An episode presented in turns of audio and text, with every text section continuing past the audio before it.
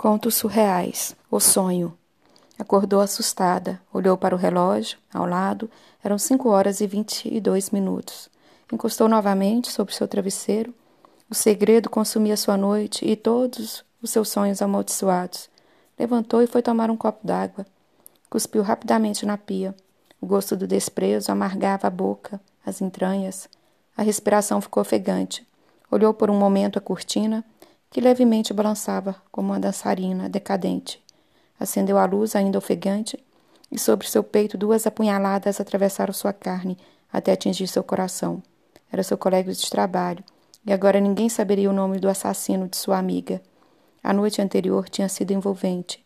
Depois, cada um tomaram destinos diferentes. Ela tinha desistido de sua nova conquista e foi para casa tomar uma última bebida. Seus amigos pegaram um táxi Ainda deu tempo de vê-los cambaleando quando entraram no automóvel. De repente, um grito coou pelo quarto. Acordou assustada devido ao pesadelo. Respirou com calma, agora aliviada, olhou para o chão e nele os corpos de seus dois amigos. A noite tinha sido muito envolvente.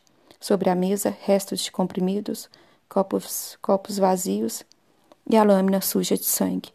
E sobre o chão, seus dois amores, gastos e despedaçados, e em cima do guarda-roupa, algumas malas para a recém-viagem de Isabel.